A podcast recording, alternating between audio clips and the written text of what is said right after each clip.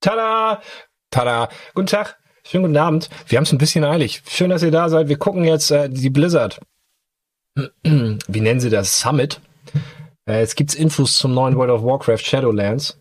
Und ähm, können wir schauen. Hier sehen wir das Ganze schon. Ah, wir haben noch ein kleines bisschen Zeit. Seht ihr? Ich zeige euch das mal. Noch viereinhalb Minuten. Dann geht's los. Bin ganz gespannt. Ich habe nämlich tatsächlich auch gerade letztens wieder mal reingeschaut. Auch natürlich um den Trubel von WoW herum. Und ähm, bin gespannt. Bin gespannt, was wir da zeigen. Bis jetzt wissen wir noch nicht allzu viel, ne? Shadowlands soll das Ganze heißen. Soll in die Schattenlande gehen, namensgebend. Das gleich Schattenlande, das ist da, wo die toten Leute wohnen, von Azeroth. Da düsen die hin. Und ähm, ja, da verbringen die Seelen dann anscheinend den Rest ihrer Tage. Was habe ich mir dann noch so notiert in meinen alten Notizen? Ach ja, das geht um Silvana. Habt ihr den Trailer gesehen? Wahrscheinlich habt ihr den Trailer gesehen, ne? Ich denke schon. Der war relativ beeindruckend. Das war das, wo sie, wo der Lich King ähm, gegen Silvana battelt und Silvana den Lich King platt macht, ne? Beziehungsweise die Krone. Das fies macht die Krone kaputt und zerreißt damit das dünne Gewebe zwischen Shadowlands und Azeroth. Fünf neue Zonen gibt's. Vier Fraktionen, das am Ende so Endgame-Kram hatte ich mir dass man am Ende eine große Entscheidung hat.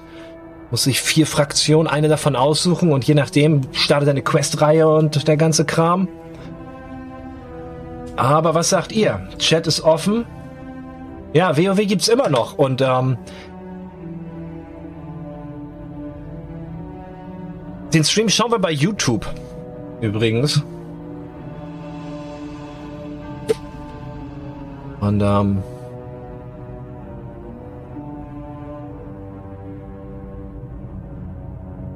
Mal, ist alles bereit? So. Also, ich bin bereit. Kann gleich losgehen. Ja, WoW gibt's immer noch, ne? Ist schon eine ganze Weile, jetzt fast 20 Jahre. Und ähm,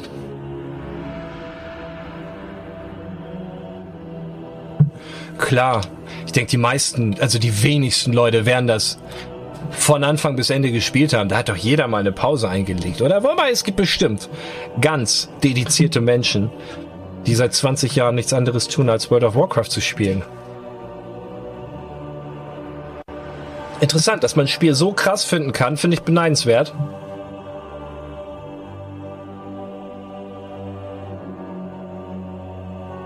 Ryan Fingern sagt gerade, bin schon gespannt, ob man jetzt wieder vier bis zehn Tasten weniger braucht, je nach Klasse. Ja, sie haben es halt runtergedampft. Das war auch mein Kritikpunkt, aber da geht's heute nicht drum. Wir gucken mal, wie sich World of Warcraft weiterentwickelt, ne? Es ist tatsächlich sehr reduziert im Vergleich zu damals. Das ist der größte Kritikpunkt von den meisten Spielern, mit denen ich spreche. Denn ähm, ja, die Hardcore Player Base, die will halt kein Casual World of Warcraft. Aber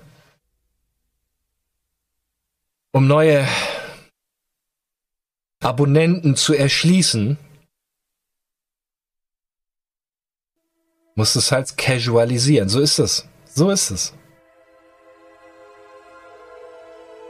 Ich meine, sie haben ja World of Warcraft Classic rausgebracht. Ne? Also so beschweren kann man sich ja nicht.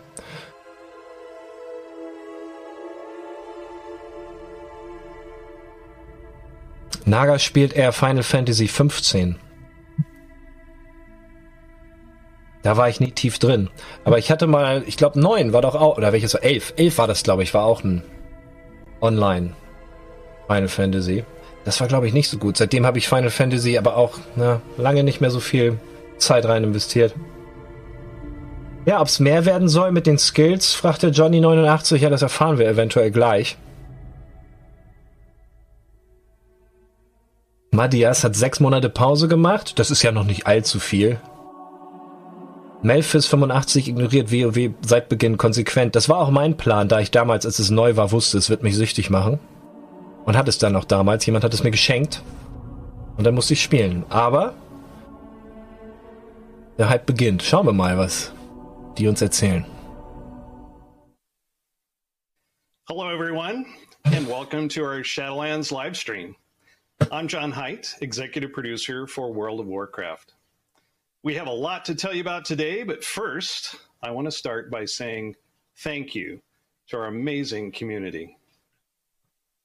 Like many of you, like many of you, our regular routines have been turned upside down since we quarantined in March. We miss seeing our friends, the daily greetings and face to face conversations that we took for granted have been replaced by webcam meetings, little windows into each other's homes. When we meet this way, we often talk about how COVID 19 and world events are affecting our team and our families. And one of the hardest parts is dealing with a feeling of helplessness. Initially, we struggled with maintaining a sense of purpose, but ultimately, we draw inspiration from all of you. In a situation where it's easy to feel isolated, our purpose is to help bring people together. WoW is truly a unique and magical place where people can maintain the bonds of friendship across physical distance by joining forces to take on epic challenges or just hang out and talk. In WoW, the journey together is the real reward. Getting an awesome loot upgrade, finally downing a mythic raid boss. Ich will ihn ja ungern unterbrechen, aber er schwafelt ja am Anfang momentan eh noch ein bisschen um den heißen Brei, oder?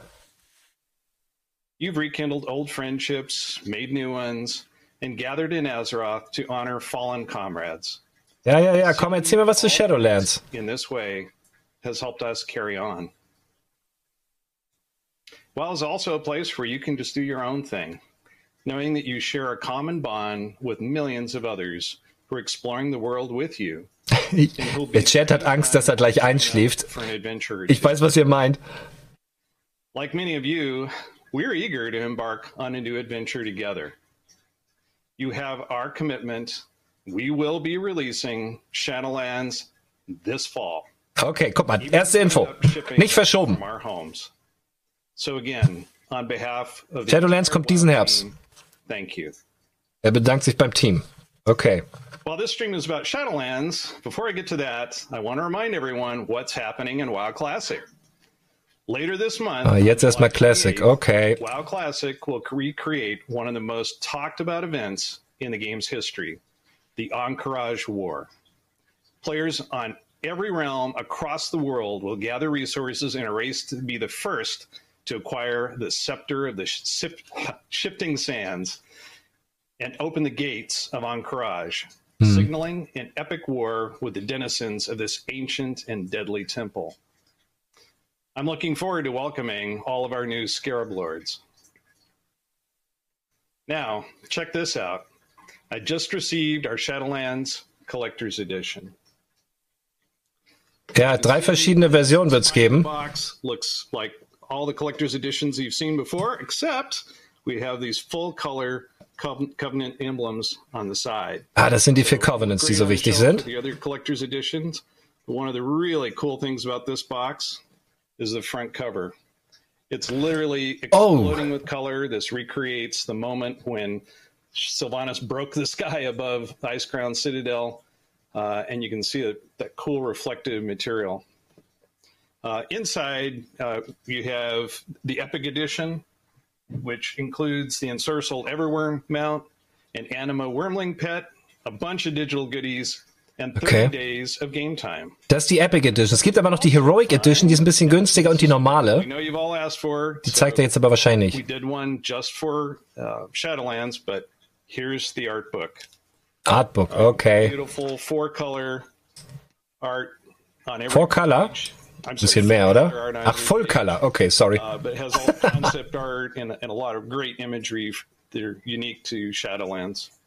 Okay, danke, yeah. And so you can also uh, celebrate Shadowlands at your desk or home office.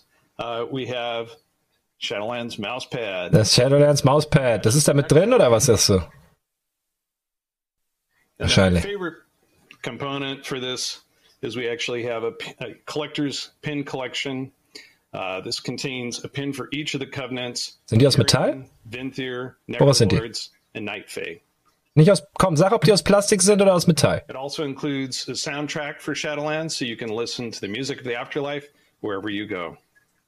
Okay, na gut. You'll be experiencing more of Shadowlands very soon. In fact, I'm pleased to announce World of Warcraft Shadowlands will officially enter beta next week. Beta participants will be able to experience the max level challenges in the Maw, the most dangerous place in all the Shadowlands, and one of the most rewarding too. To tell you more about our upcoming beta, I'd like to introduce our game director, Ion Hazzikostas. On behalf of the WoW team, Okay. thank you again. for Jetzt your kommt Ian. Ähm, Hi, everybody. Thank you, John. der hat seinen Zettel auch recht tief hängen. Your morning or evening with us, as the case may be. Ich glaube, den habe ich schon mal getroffen. Um, one of my favorite features that John didn't get a chance to mention is that those pins actually have a self-destruct mechanism built in. So pick one carefully. If you want, you know, the other three might vanish instantly. Um, let's Ah, talk das war ein Gag gerade. What is coming up in the data ahead and Shadowlands in general. So So, jetzt geht's los. Look back at the three months since we launched our alpha. Uh, just about three months ago to this day, the alpha began, and we welcomed thousands of folks from around the world in to begin to share this great project that we've been working on really for the last couple of years. You know, you at this point journeyed through the four main zones of the Shadowlands, seen a glimpse of the Maw, experienced Covenant active abilities, and of course, seen Torghast. Ja, der nette Erich sagt's gerade. Erinnert ein bisschen an den Michael von Mystery Science Theater. Over 2,000 unique characters. Hören wir uns ein paar Zahlen an. Exiles Reach, our new player experience on the Alliance side, and ventured off to join the Alliance and go to Kul Tiras. Over 62,000 Torghast runs have been undertaken on our alpha servers. And alas, just over 11,000 of those ended in the clutches of the Tarragrue. So be more careful next time. And crucially, over 64,000 in-game bug reports using our in-game reporting tool have been entered by alpha testers. Our QA team internally is busy poring over those. So far, I think they've cataloged something like 1,600 unique bugs that are being tracked in our system as a result Okay, of the okay. reports, which will be fixed, of course, by the time Shadowlands comes ja, out. klar. Aber ganz ehrlich, was, was die Zahlen really sagen mehr, wenn du sagst, wie viele Spieler auch dabei sind. Wie viel sind denn überhaupt in dieser Alpha seit drei Monaten, um das in Relation zu setzen? The feedback within the tool, but also broader discussions on the forums and the community at large, on places like Reddit and Twitter, and the videos folks are making to share reactions, thoughts, and, and ways in which the experience that they're seeing could be improved. Something that our entire development team is eagerly attentive to. Now, our alpha experience and our alpha process really is a true alpha. For the past weeks, what you have been seeing is the active organic evolution of the game. Sometimes a build might have a change that literally is five days old. It's an experiment. It's it's a solution to you know some problem that was discovered, and we want to see what reactions are immediately. There's a very quick turnaround time there, and it's a collaborative process between us and the community. And so, you know, we've seen some changes to, for example, the pacing of Torghast and the removal of any sort of the, the torment system or time limits there. An area in Torghast we've heard a lot about also is, frankly, just how much fun people are having and the, the grim prospect of only being able to do it a certain number of times a week. Ja, ihr sagt's doch gerade im Chat, dann zeigt doch jetzt wenigstens parallel ein bisschen Gameplay oder so. of Torghast would be completely ungated. But I'm actually happy to announce that at this point we are shifting to completely remove all keying from all the wings of Torghast. And so you can run it to your heart's content. If you want to go in, have fun with a buddy, try out a new build, just experience the dynamic gameplay of Torghast, we don't want to get in your way. We'll figure out a solution to the reward system there to make sure that you're not required or overly encouraged to, you know, endlessly grind it all week. But if you want to do it just because it's fun, we don't want to stop you. And of course, our class team is listening, and our combat team are listening to the feedback there, and there are regular updates coming out and many more to follow. Um, our level design team, which you know sculpts the hills and the mountains and the roads that shape our zones, are actually eagerly devouring every bit of footage of people playing the alpha they can get their hands on. Often watching people who get turned around or confused or stuck trying to climb up a hill that looks like it should be climbable, and they're instantly going in, fixing those areas for the next build the next week. Um, every part of the game. Our, our character artists who are looking at reactions to character customizations that are going out and hearing what people are most excited about, what they wish they could have, what options are missing, and doing what they can to add that. Um, so I can't thank all of you enough, both the people who are in the alpha who have been testing there for us, but also those who are sharing their thoughts as part of the broader community conversation. The work that goes into Shadowlands is, you know, as much yours as it is ours, truly. So now, turning the corner, looking ahead to what the next weeks will hold as we move into our beta. So, what does beta mean? Uh, so, what does beta mean? It certainly means the game's not done, but the framework is no shit, Sherlock. complete. There, there shouldn't be missing pieces, giant missing ones, where there's an entire feature that's not there, or there's a zone that's not yet playable. While those things are true, we continue to call it alpha. But we're getting very close to you know, pretty much the, the framework all being intact, being present. And so the level cap is going to go up to 60 when beta begins. It's also going to mean a first look at our endgame systems, at truly joining a covenant, at visiting your covenant sanctum, playing through that content, playing through our outdoor world max level content, our max level dungeons, our raids, experiencing soulbinds, and more. And there's a lot of work still to be done to flesh out the details of these systems, but everything should be there, and that's why we are now calling it beta. Now, perhaps most importantly for many of you, this also means a big new invite way of going out. Uh, that's going to start next week and a process that will continue as we also want to, you know, maintain a lot of concurrency on our test servers so we can get feedback on what zones feel like when there are dozens or hundreds of people in there competing over spawns, trying to do quests together. So make sure to go to our Battle.net account options, check your settings there, make sure that you're opted in to Warcraft beta if that interests you, and be patient. Don't get frustrated if you don't get an email from us right away. We will continue to do invites over the course of the summer. And as John said, of course, this kicks off next week. So okay, also wenn ihr Beta machen, mitmachen wollt, registriert euch da. That you're going to be seeing as part of that endgame loop. Some of this is stuff that we haven't really had a chance to say much about since BlizzCon, and so I wanted to just share some more details and how the designs have evolved since we last discussed them. Ah, so okay, designs. Off, covenants. Um, as we have said at great length, you know, covenants are the centerpiece of Shadowlands. Genau, Shadowlands expansion. das Darum dreht sich, die Covenants. Erzähl mir da gerne mehr zu. Through the zones of the Shadowlands, you will play through all four zones. You will meet the four controlling powers of the Shadowlands. You get a chance to borrow their powers, get a sense of their personalities, their ethos, okay. their aesthetic. And at the end of that road, when you hit level 60, what awaits you is this fateful choice as you return to Oribos, now fully understanding the stakes that are affecting. Ja, das ist im Grunde, wussten wir eigentlich schon alles.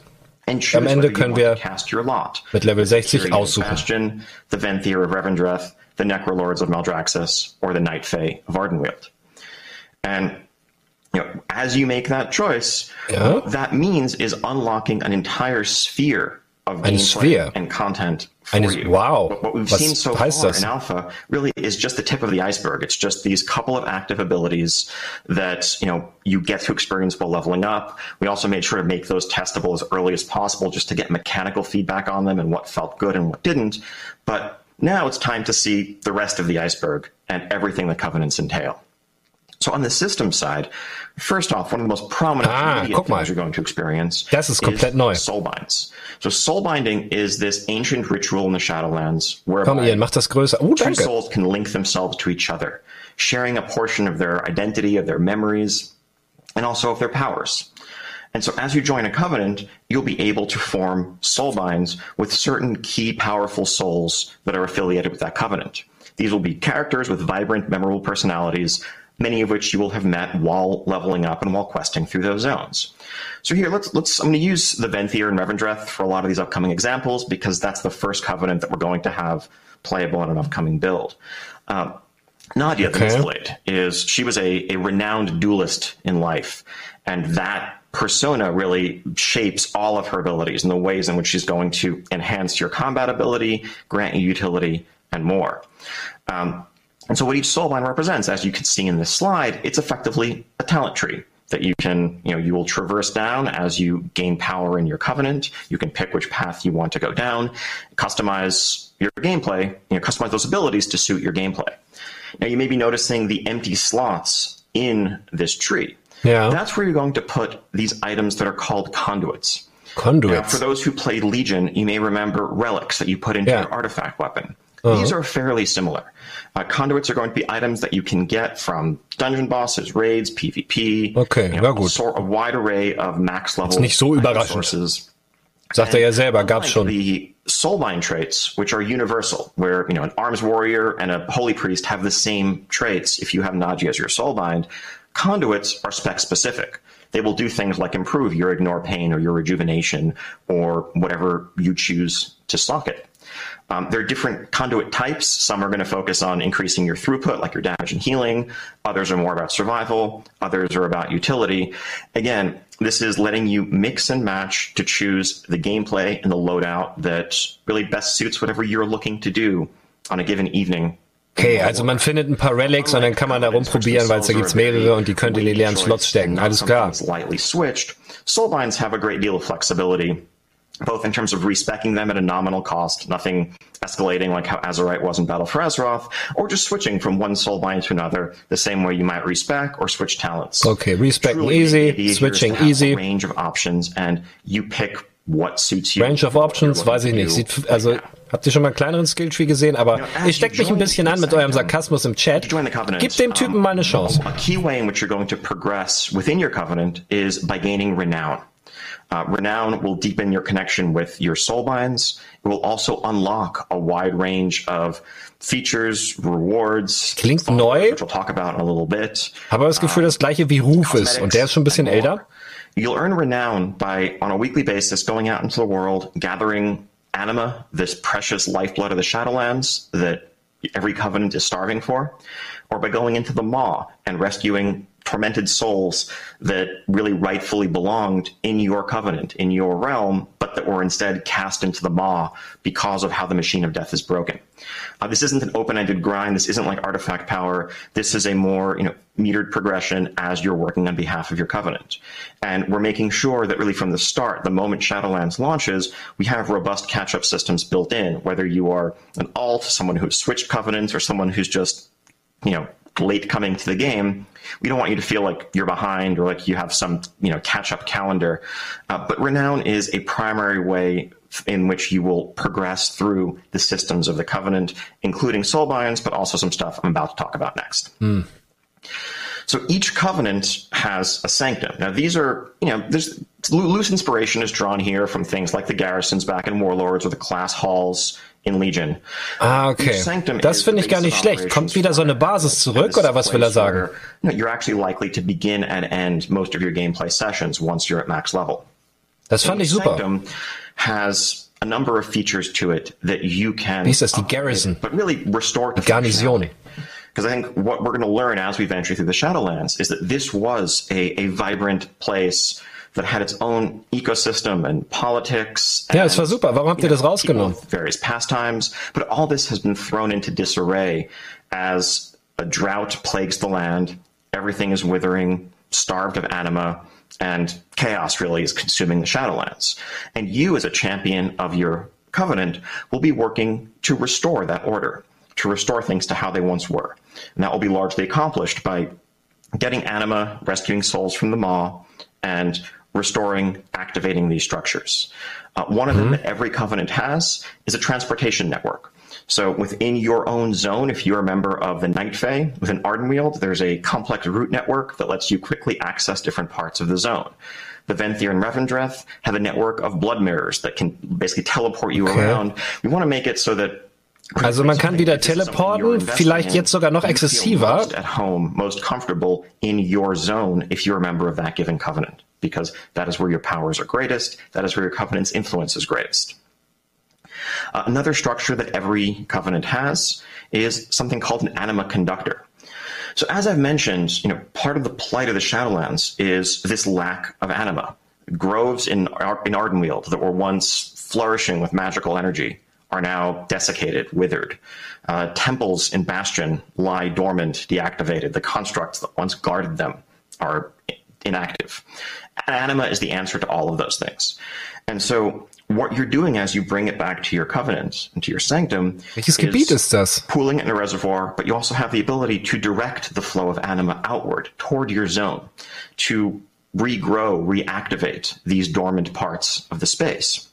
Now, what that means in gameplay terms is you can send a stream of anima over to an area, which will enable quests, treasures, events, outdoor world content in that area for you based on your choice on a given day. Habt ihr das As gehört? Upgrade your anima Das ist tatsächlich neu. You'll have more options that you can unlock, and as you engage in the system in general, you can progress towards permanently enabling and reactivating. Also ihr habt Einfluss you have darauf, auf dieser Map, je nachdem wie ihr den Anima Flow verteilt. World change around you to an extent. This grove that once was Ah, to an extent, ich hasse das. Will once again Also nicht doll. blooming and flourishing with anima energy thanks to your efforts. And the events that were there will now always be up for you as a result of what you've done. The third system that every covenant has is a scouting map. This is an extension of Ah, NPCs losschicken? first introduced back in Warlords of Draenor, and we've kind of tinkered with that formula a couple times since then.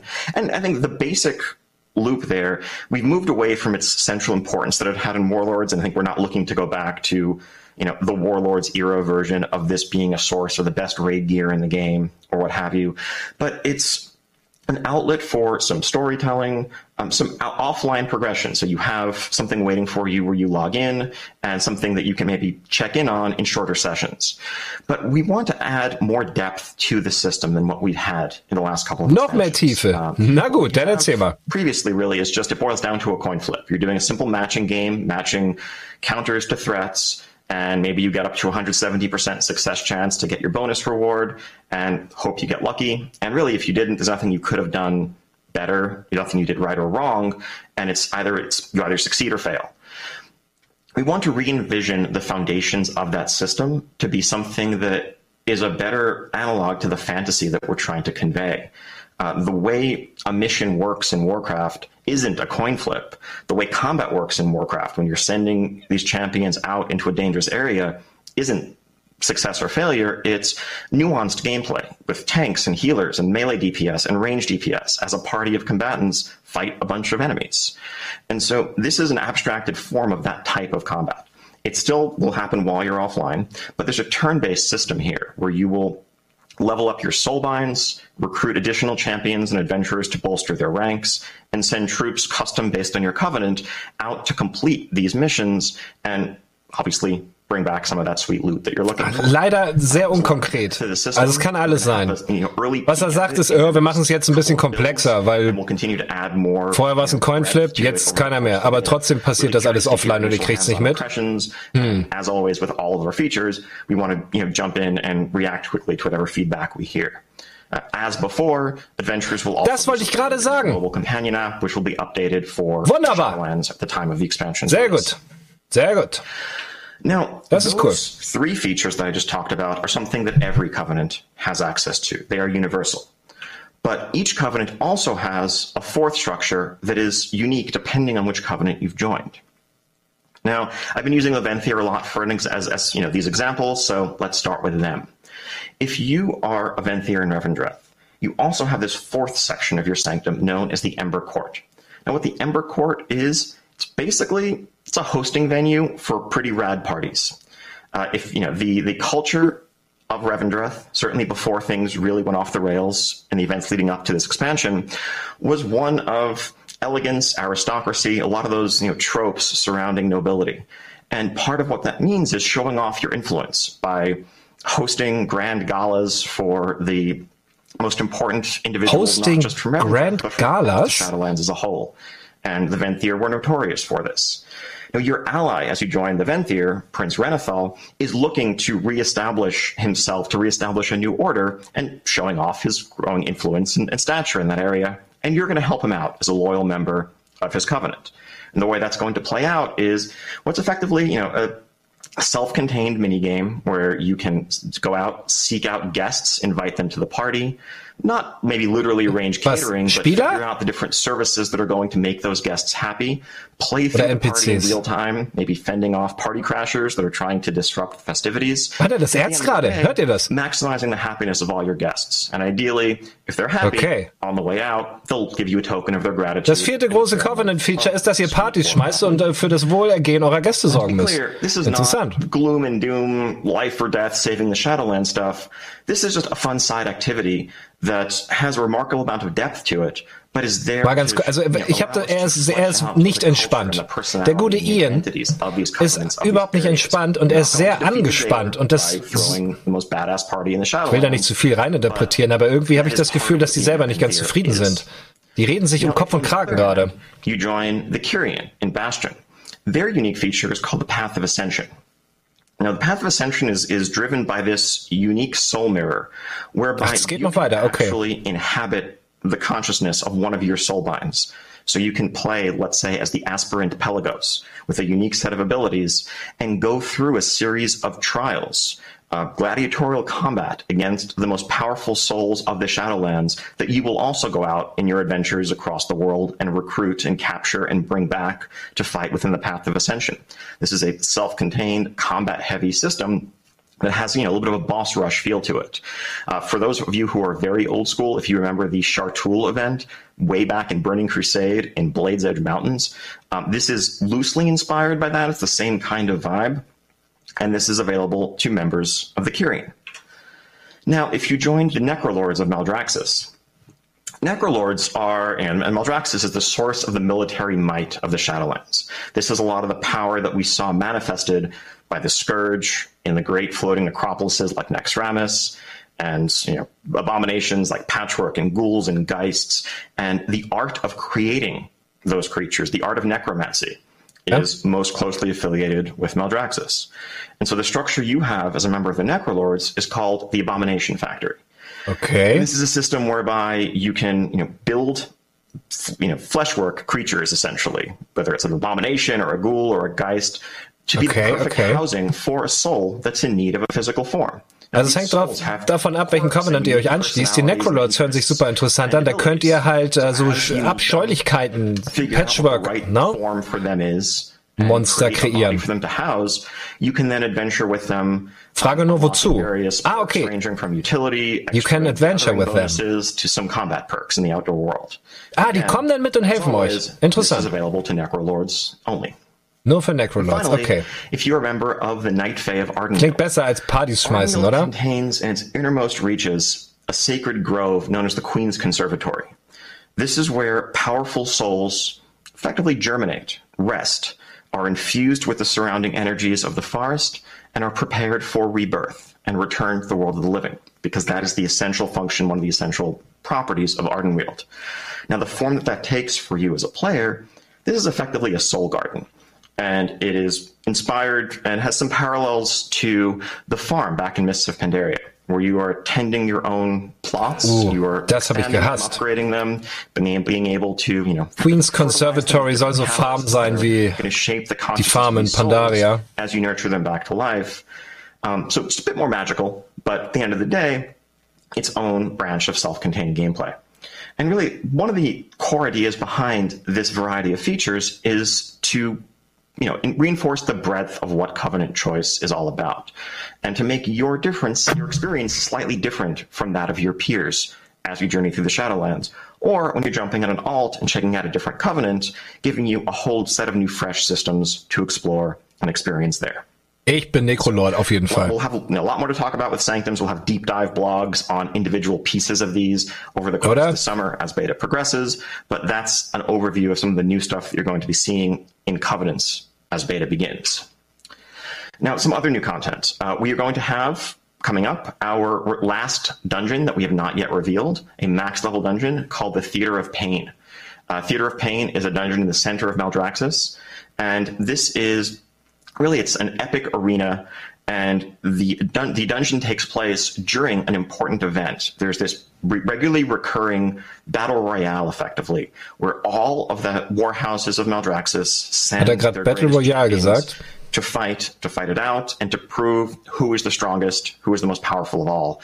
Because that's a lot of what Maldraxxus is about. It's it's might makes right is the prevailing ethos there, and demonstrations of, of power and military might and cunning. Now this has you know, there are particularly complex layers to what's going on right now, given the strife that's gripping the Shadowlands, that make these particular games perhaps the most important and the weightiest in recent memory and you find yourself as an adventurer, as a party of adventurers, plunged into this conflict. And the way that's going to play out is as a very non-linear dungeon experience as you choose which of the different factions you're going to engage with first as you traverse the, you know, the catacombs and the tunnels beneath the arena, ultimately culminating in a final encounter where we'll see if you or, well, the five of you can emerge victorious as the ultimate champions of the Theater of Pain. Okay. Das hat ja gar nichts mit Battle Royale zu tun. Also es ist ein neuer Dungeon. Und der, ehrlich gesagt, hat er genau das erzählt, was bei allen anderen Dungeons auch ist. Man geht da durch und am Ende battelt man den Boss. Next up, we are going to be revisiting the outdoor space of the Maw. So this is really where it all began for us in the Shadowlands. We just saw a couple of weeks ago in Alpha those initial, you know, that initial venture into the Maw, the domain of the jailer, as we went in from Icecrown Citadel, not knowing what was going to await us on the other side. what we found was a horrific array of forces that we can't hope to overcome. We just barely escaped from the jailer's clutches and made it out into Oribos. We could then explore the rest es ist den Entwicklern sehr, sehr wichtig, dass auch alles, was sie tun, mit ihrer Lore begründet wird. Und das tun sie hier to this place where it all began. To go into the. Sie erklären alles mit der Lore, aber so die, die einzelnen Spielmechaniken oder so mal objektiver zu besprechen. Ich muss mich ehrlich sagen, die Lore von WoW gibt mir ziemlich. Probably the one singular being in all of the Maw who doesn't actively want to kill us, at least as far as we can tell. This mysterious broker known as Venari. Venari is kind of huddled away in a small cave in the Seht ihr schon wieder? Er erzählt schon wieder eine Geschichte aus der Lore. Er ist ein Geschichtenerzähler gerade. explore, gather precious artifacts and resources from throughout the Maw that will maybe make it a little bit more of a hospitable place for you, give you more information, increase your ability to traverse the Maw, as well as improve your effectiveness in Torghast. The Maw is really inspired by a lot of our more sandboxy endgame content in the past. Uh, most recently, probably Mechagon from the Rise of Azshara patch that we had in the middle of Battle for Azeroth. But you know, those roots go all the way back to places like Timeless Isle. This isn't a place where you're going to bring up your map and see a bunch of world quests and clear direction. It's more about a loose structure, general broad objectives, and then lots and lots of discoverable gameplay.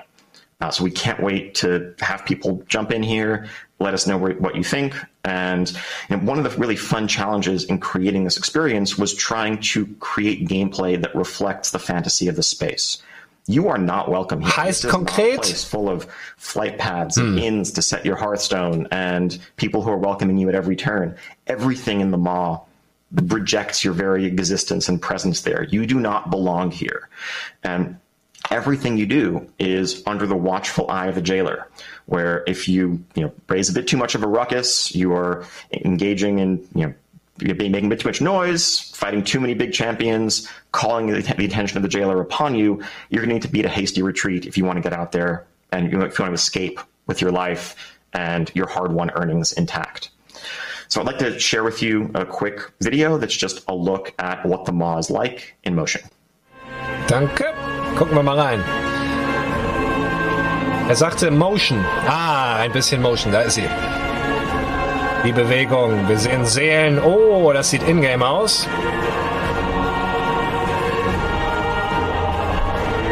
Die Inis haben sie ja tatsächlich ganz gut gepimpt, ne? Die sehen ganz gut aus.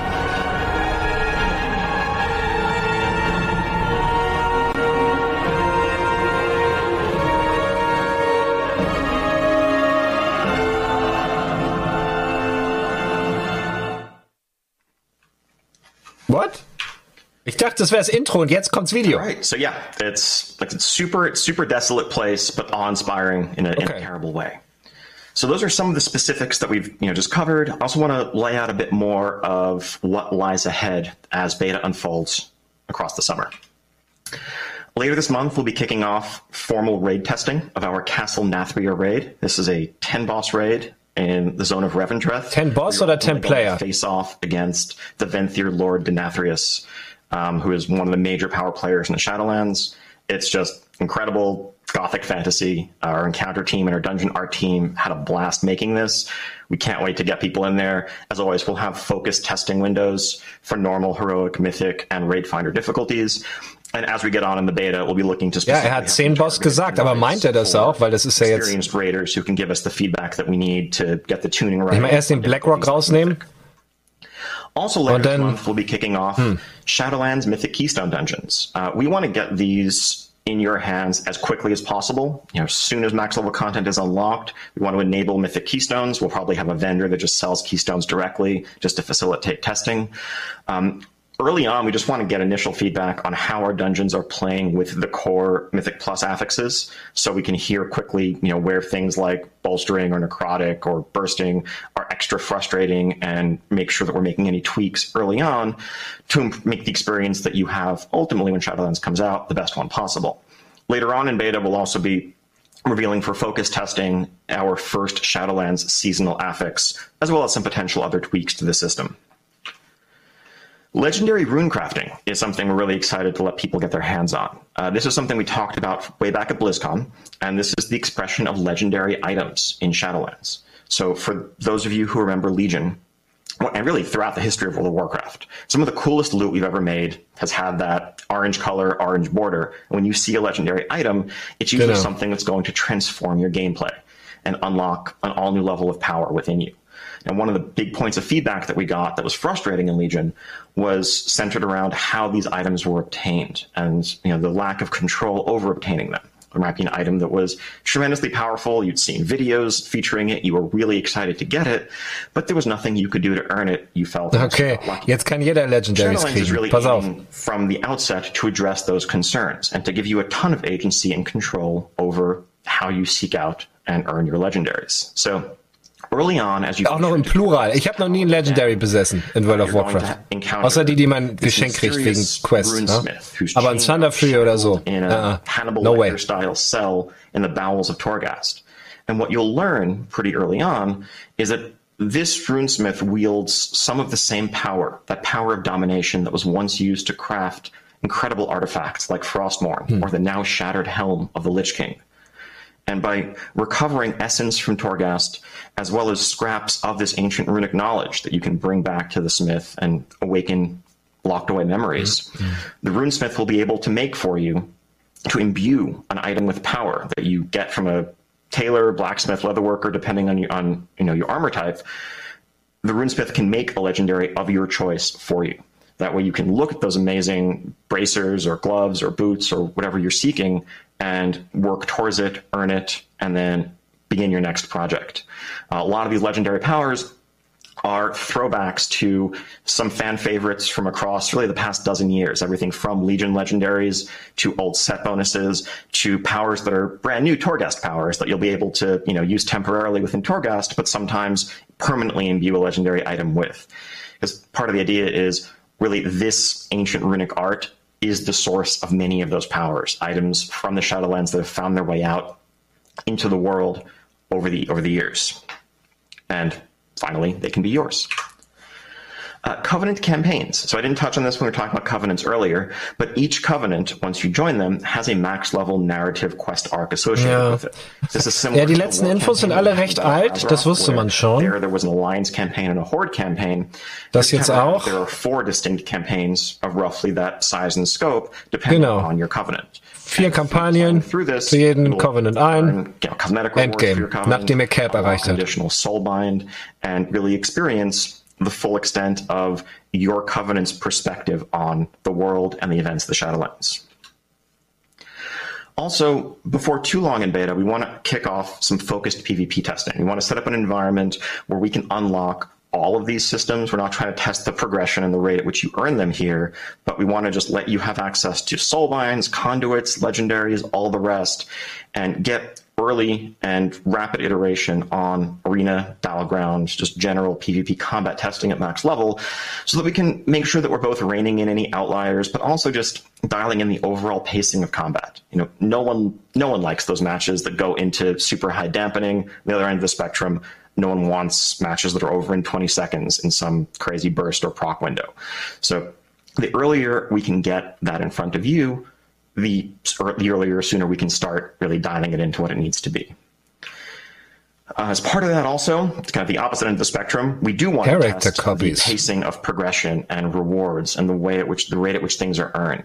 And to make that as organic as possible, we'll be probably wiping the existing characters that people have had in the alpha environment.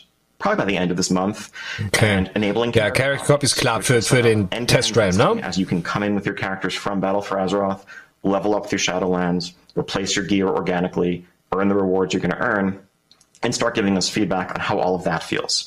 So I think one of the things we've learned over the years in making these expansions is there's a whole lot that goes into them. There's a ton of moving parts, there's a ton of systems, and we can make our best guesses as to how players are going to interact with them. But there's no real substitute for having the whole thing stood up end to end and having people go through it. And rather than having those regrets that we sometimes have a month or two into an expansion where we realize that we missed the mark on some aspect of that progression, we want to really do as much of it as possible during beta so that when the game Er spricht ja jetzt relativ lange, ne? it's everything that it needs to be. Also ich habe das Gefühl, dass er da auch recht schnell raus will. Um, we have some work to do to finish. Es ist auch keine Euphorie irgendwie in seinem. Wisst ihr, was ich meine? Also, going to be er reißt nicht so mit, ne? feedback, iteration, and finally tuning. Uh, let me talk a little bit about tuning because this, I know it's a hot topic. Balance is always, you know, the most controversial, one of the most central topics in community discussion, and has been forever in WoW. Tuning is the last thing that we do. Uh, in the early parts of alpha and beta, we're, mas- we're basically just looking Der wird gleich ohnmächtig. Ich sag's euch. Things might be so far out of whack that they disrupt the feedback that we get. If something is so overpowered that it trivializes content, Foxon fragt, ey Dennis, labern die euch bei den Interviews auch schon zu? Let's say Torghast is going Und ja, tatsächlich, wirklich. Blizzard, World of Warcraft, Leute, alter Schwede. Or if something is so weak that it doesn't matter if it's theoretically Vor allem kannst du fragen, was du willst. Die Antwort ist immer die gleiche. We don't get feedback on it. We need to fix that. But beyond that, we really want to focus first on shoring up the conceptual foundations of what we're building. We want to make sure that the abilities, the systems, and everything else feel fun, that they that they sound exciting as ideas. And then once we, we've gotten to a place where we're confident in those foundations, the natural next step is to dial them in so that they're well tuned. And so if you're looking at the way things are in Alpha Yeah. now and saying to yourself that, I don't know, hypothetically speaking, the best choices are 40% better than what you might pick if you were just trying to, you know, go after what looks fun, that's because there's a key part of the stuff, the process here that just hasn't happened yet. Now, I don't want to say, you know, oh, yeah, you know, just wait until after beta. It's only beta. We, some, we sometimes get that wrong too, but there's a deliberate process that we approach for a reason. We want to make sure that we're using the majority of our bandwidth to fix bad ideas rather than potentially trying to polish something that ultimately is fundamentally flawed. So, for example, we've heard a lot of feedback recently on the Arden Ardenweald's Paladin ability, uh, the Covenant ability, Blessing of Seasons. And we you know, tried a, different, a couple different versions of that. Ultimately, we're at this point going to go back to the drawing board and fundamentally redesign the way that ability works because it has some, some fundamental flaws that make it very challenging to balance, but also not even necessarily as fun as we'd hoped it would be. And so having put a lot of effort into tuning that would have potentially masked an underlying problem or at best just been a distraction from the more important work that we could have been doing in the meantime. And so as the you know sort of original creative work of Shadowlands comes to a close as we move out of that phase, the phase that lies ahead of us is going to have lots and lots of tuning and polish that will continue all the way up to the launch of the expansion this Genau. year. Läuft's. So I just want to say thank you. Um, thank you for joining us Guck today. mich bitte an, wenn du also Thank You thank sagst. Das musst du doch. patience. Danke. We'd originally Danke. planned on doing this stream a month ago, and back then we would have had somewhat different material. But we postponed it then to avoid distracting from a more important conversation. But of course, that conversation is still happening. Injustice doesn't cease just because we look away. Black Lives Mattered a month ago, Black Lives Matter today. And if that phrase is difficult to hear, know that I and others who speak those words aren't saying that your life has any less worth. We're only calling attention to the ways in which our societies seem to need a reminder that Black Lives Matter. Now, as John said earlier, these are extraordinarily difficult times. We all have our own struggles, and we can often help by simply listening with open hearts. So be kind to one another, stay safe, and we'll see you in Azeroth and in the Shadowlands beyond. Thank you.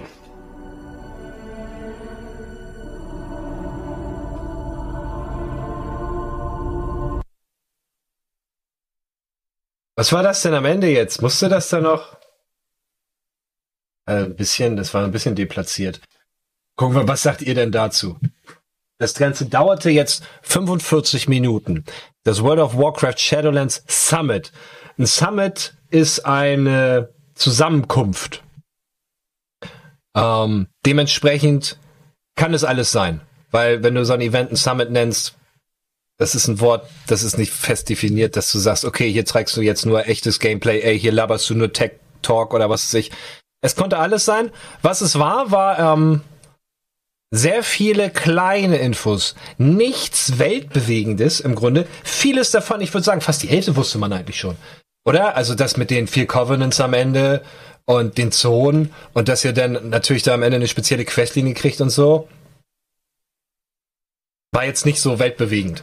Aber gut, ähm, vielleicht habe ich zu viel erwartet. Ich dachte, dass jetzt hier ordentlich was runter, was, was, was abgeladen wird an Infos und ein neuer Trailer und keine Ahnung. Keine, was weiß ich, Mark Morheim ist wieder am Start oder who knows. Okay, so, das, jetzt haben sie den Stream auch abgebrochen übrigens, ist vorbei. Okay.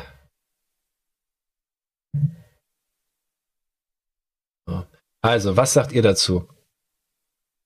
Das mit den Zonen wusstest du nicht. Das ist ja okay. Es äh, muss ja nicht alles wissen, aber diese Infos waren generell bekannt. Wenn, wenn man, wenn man wollte, konnte man diese Infos schon haben. Er hat extrem schnell gesprochen, das würde ich jetzt nicht sagen. Der erste hat eigentlich extrem lange Pausen gemacht. Das fand ich auch problematisch. Ihr habt euch die ganze Zeit im Chat aufgeregt, ähm, wie, wie die abgelesen haben von den Zetteln.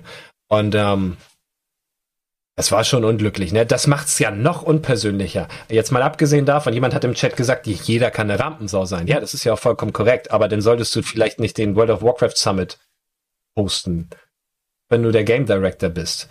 Ähm, das, ich meine, du, wir alle wissen, wie viele Leute bei Blizzard arbeiten. Da werden ein paar Leute sein, die vielleicht auch ähnlich viel Ahnung haben wie er oder berechtigt sind, über sowas zu sprechen, aber vielleicht mit ein bisschen mehr Pathos.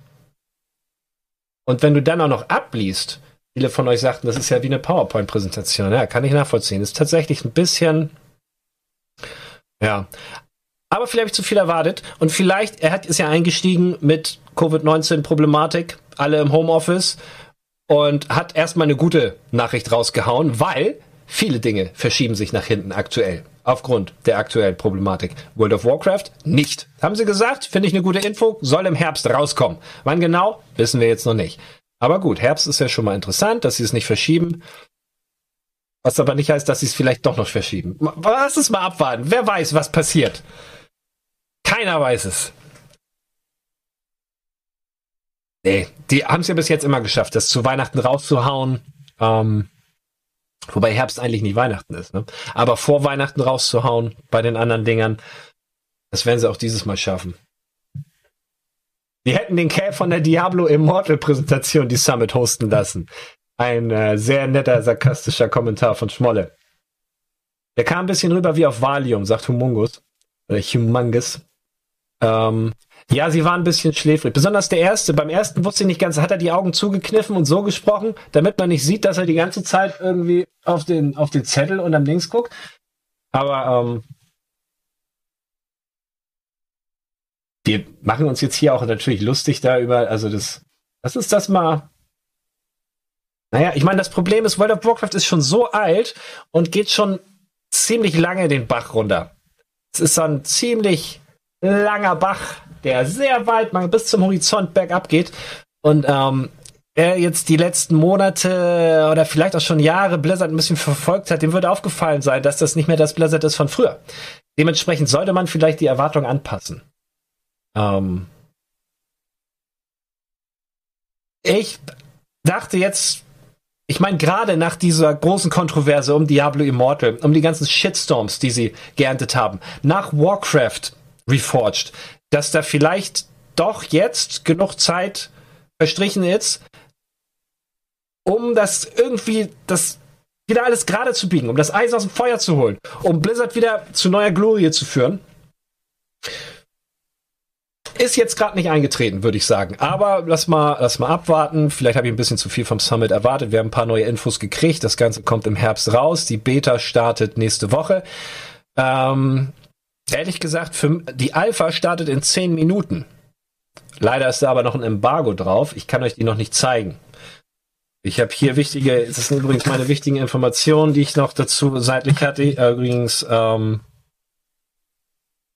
morgen fällt das Embargo. Morgen Abend. Und morgen Abend zeige ich euch dann auch mehr. Und zwar in-game. Ich werde reingehen, ich werde das aber vorproduzieren. Ich werde das heute Nacht machen, glaube ich. Ich werde heute Nacht äh, reingehen und Shadowlands zocken. Ich hoffe, das ist ein vorgefertigter Charakter. Das ist dann nämlich immer der Fall. Und dann gehen wir da mal rein. Ich nehme euch das ein bisschen auf und ich nehme euch da mal mit und ich zeige euch das mal, was ich da erlebe. Und ähm, bin gespannt, bin gespannt. Ich habe immer wieder versucht, mit jedem Add-on in WoW reinzukommen und ich habe jedes Mal meinen Charakter oder sogar bis zu drei Charaktere, man hat ja immer mehrere, ist ja klar, die immer auf Level Cap gemaxt. Also so ist es nicht. Ich habe mein WoW-Kuchenstück gegessen. Und ähm, nur die letzten Jahre, aber auch verständlicherweise, da ja die Qualität von WoW leicht abgenommen hat, wenn ich das so sagen darf, nicht mehr so exzessiv. Immer nur reingeguckt und ich habe tatsächlich beim letzten Add-on es dann auch nicht mehr geschafft, bis den zum Level Cap zu spielen. Ähm, was aber auch einfach damit zusammenhängt, dass ich meine, wenn du fängst WoW an, dann bist du jung und ähm, dann hast du noch Zeit. Und jetzt hier 20 Jahre später kann ich halt nicht mehr den ganzen Tag in, in, in, in einer Instanz verbringen. Ne? Aber gleichzeitig meckere ich darüber, dass es nicht komplex genug ist. Es ist schwierig. Ne? Ja, ich weiß auch nicht, wie ich es lösen würde. Ich glaube, das weiß keiner so genau. Das, das WoW ist mittlerweile so groß, dass es schwierig ist. Aber was mich am meisten stört, bevor ich gleich noch mal kurz auf eure Kommentare eingehe, ist eigentlich gerade, dass sie das, dass sie die Levels auf 60 bringen wieder. Was ist das denn für ein Design-Flaw? Entweder machst du das Spiel und du gehst konsequent chronologisch von Level 1 mit deinem Charakter zu Level X. In Vanilla war es 60, dann kam Burning Crusade 70, Lich King 80, äh, Pandaria und what the fuck das alles kam. Dann waren wir bei 110, 120 jetzt und jetzt wieder zu 60? Sie mussten schon mal alles resetten vor ein, zwei Add-ons, weil die ganzen Damage-Zahlen waren irgendwann so absurd hoch, dass sie gesagt haben, oh, okay, zack, nee, einmal zack, zack, mit dem neuen Add-on resetten wir alles und machen wieder niedrige Damage-Zahlen. Das sind ziemlich starke Design-Flaws, finde ich. Das darf nicht sein. Da haben sie von Anfang an nicht richtig nachgedacht, wie sie das Ding, ähm, wie sagt man, skalieren, wenn es weitergeht. Das finde ich ein bisschen seltsam. Jetzt mit 60 wieder. Ich war 120, wieso bin ich jetzt 60? Das finde ich seltsam, ne? 60 ist das 930, sagt Hans Wurst. Ja, die haben schon sogar schon mehrmals die Damage und HP-Zahlen resettet, sagt auch Schmolle. Ja, ja, das stimmt. 130 Leveln, sagt Crazy Business, ist nachher so boring, das muss sein mit dem Crunchen, gerade für viel Twinker. Ja, hm, ganz ehrlich, das ist eine Einstellung, die mag für dich gelten. Aber für mich ist immer noch das Leveln das Beste. Endgame ist mittlerweile auch ganz cool, aber ich war nie der Typ zum Beispiel. Wir, haben, wir sind alle verschiedene Spielerarten. Ich habe nie in Gilden abgehangen und die krassen mega ähm, 100-Mann-Raids gespielt, um die super Oberbosse Ragnaros und sowas zu töten. Habe ich nie hingekriegt, weil ich es nicht geschafft habe. Ich äh, kann nicht gut mit anderen Menschen. Und das ist bei Gilden so. Ähm, da sind, das ist mehr, es sind immer sehr viele Menschen auf einem Haufen und ähm, das, ist, das ist nicht mein Milieu. Deswegen war ich ein Solo-Gamer oder zumindest in kleinen Gruppen. Fetten Raid mit 40 Leuten war es ja damals. War too much. Habe ich ausprobiert, aber denn da sonntags morgens um 10 aufzustehen, bereit zu sein und dann hat die Gilde, dann ist der Gildenanführer auch noch so ein harter Typ, der dich anschreit, wenn du dein DPM nicht doch höher kriegst und so. Nee, das ist nicht meins.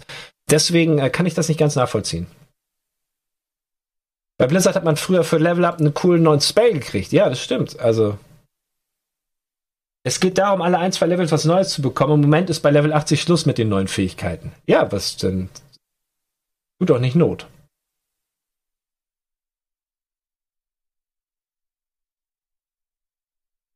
So. Hab WoW abgebrochen, als man mit mehreren Leuten spielen musste. Ja, musst du ja nicht.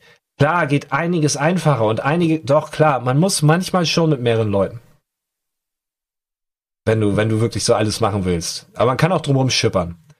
Und hin und wieder finden, und die haben es ja auch sehr einfach gemacht mit dem Looking for Raid. Ihr kommt ja tatsächlich heutzutage, das finde ich fast blasphemisch, wie einfach man es schafft, in einen Raid zu kommen.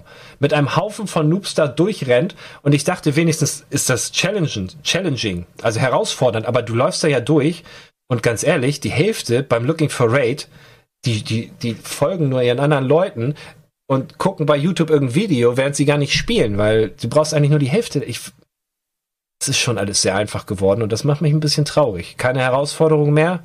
Das ist nicht das, was ich suche. Naja. Chickerhut sagt, I feel you, Denzel. Sir Francelot sagt, alles erlebt.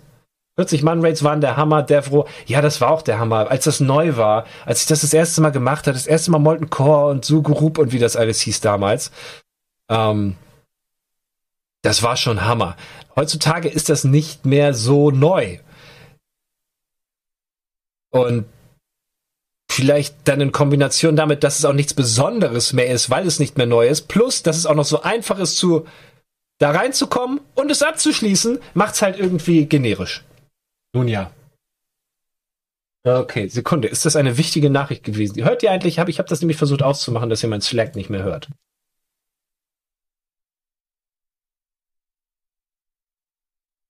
Tut mir leid. War ich kurz abgelenkt. Kollegen hier anfunken. Ja, ich guck mal in den Chat. Was sagt ihr noch dazu? Ich eine, anscheinend eine Meinung. Ihr hört mein Slack nicht. Wunderbar, habe ich es gefixt. Kein Reiz mehr da, sagt Schickerhut. Ja, ja, das, ja, es ist eine Mischung aus ganz vielen Sachen, weil, also zum einen ist es schön, ihr wisst es ja, Nerds hassen Veränderungen, ich auch. Und WoW wäre für mich immer noch so am coolsten, wie es am Anfang war, in Vanilla-Style. Und ich glaube, das denken viele, deswegen haben sie ja Vanilla rausgebracht. Ähm, also, ja, nee, wie heißt das? Remastered. Nee, Klassik. Klassik. Was wollte ich sagen? Geht mir viel im Kopf rum. Sag mal lieber was, was ihr. Mythic Plus kann schon herausfordernd sein. Ja, das stimmt. Ähm, aber ähm, ja, du, du hast recht, aber für mich ist das nichts Neues. Wenn ich eine Instanz gespielt habe, die gleiche nochmal zu spielen und sie ist schwerer, weil ein paar Zahlen jetzt größer sind, ist für mich keine kein Ansporn, das jetzt noch weiter zu pushen in Mythic und sowas. Da bin ich da nicht zu deep genug drin. Remastered wäre nice gewesen, actually, ne? Ja, ja. Sagt gerade Doc Brown. Heute wird nur geredet. Bad Pac-Man. Denn wie ich äh, gerade sagte, ähm, ist Embargo drauf. Das bedeutet, man darf es nicht zeigen. Wenn ähm, ein Spieler ein Embargo hat oder eine Version eines Spiels, dann ist mit diesem Embargo auch immer ein Datum vorhanden und erst ab diesem Datum darf das gezeigt werden. Vorher ähm, macht man sich strafbar rein theoretisch. Sie können mich verklagen dann. Ähm, und ja, das wollen wir nicht. Der Preis soll billiger werden, sagt Blackfire. Okay. Gibt ja besseren Loot, je höher man spielt. Ja, das stimmt schon. Ich weiß, die Loot-Spirale funktioniert so. Aber trotzdem ist da noch einiges am Argen. Ähm, ich meine, worüber reden wir? World of Warcraft ist das größte MMO ever. Es hat MMOs überhaupt erst möglich gemacht. Ne? Ich meine, Ultima Online lassen wir jetzt mal außen vor und dieses ganze ähm, Korinthengekacke. Aber WoW ist immer noch am Leben. Es ist nicht so, als hätten sie es, als wäre es tot, sondern sie schmeißen immer noch neue Add-ons raus und alles ist top. Und im Kern ist es noch ein gutes Spiel. Das Problem ist nur, dass ich glaube, viele Leute einfach nicht mehr so viel Zeit haben. Und deswegen machen sie es wahrscheinlich auch casualiger. Naja, komm, lasst mich nicht hier irgendwelche Hypothesen aus den Ohren ziehen oder aus der Nase. Eve Online ist auch etwas älter. Ja, ja, klar. Lebt auch noch. Stimmt, stimmt. Still alive. Sagt Red Ohr. WoW hat den extremen Boom losgetreten. Achse komplett recht. Dark Age of Camelot, ja, muss ich auch nennen, ja, selbstverständlich. Aber ihr wisst, was ich meine.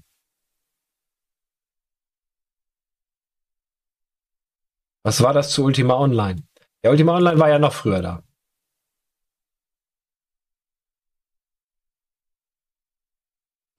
Music Plus ist halt wie in Diablo 3 Greater Rift. Ja, ich weiß auch, was du meinst. Ähm, aber WoW besteht ja nicht nur daraus. Es ist ja ein großer Blumenstrauß toller Möglichkeiten, die man hat. Und ja, es ist eine der Hauptmöglichkeiten und das gefällt mir nicht so ganz, diese. Ihr seid wirklich sehr aktiv im Chat zu diesem Thema. Habt da wirklich ziemlich viele Meinungen. Hat eine andere Zielgruppe, sagt Amadudel. Das kann natürlich auch sein, ja klar. Aber das war es ja, was wir wollten. Wir wollten reingucken, wie entwickelt sich World of Warcraft, was passiert als nächstes. Im Herbst wissen wir es, dann soll es rauskommen, laut, laut aktuellen Informationen. Warten wir mal ab. Das war, es ist noch nicht in Stein gemeißelt, sage ich. Das können sie immer noch verschieben. Aber gut, die Uhrzeit sagt mir, dass wir uns jetzt verabschieden. Ich meine euch und mich. Grüße euch nochmal. Danke, dass ihr dabei wart. Tunik, Presslufthammer. Und ähm, alle anderen WoW-Junkies, die sich das reingepfiffen haben hier mit mir. Nun gut, Leute, ich wünsche euch viel Spaß. Jetzt gibt's krasse Gamester-Action. Zieht euch das rein. Bis zum nächsten Mal. Bye, bye.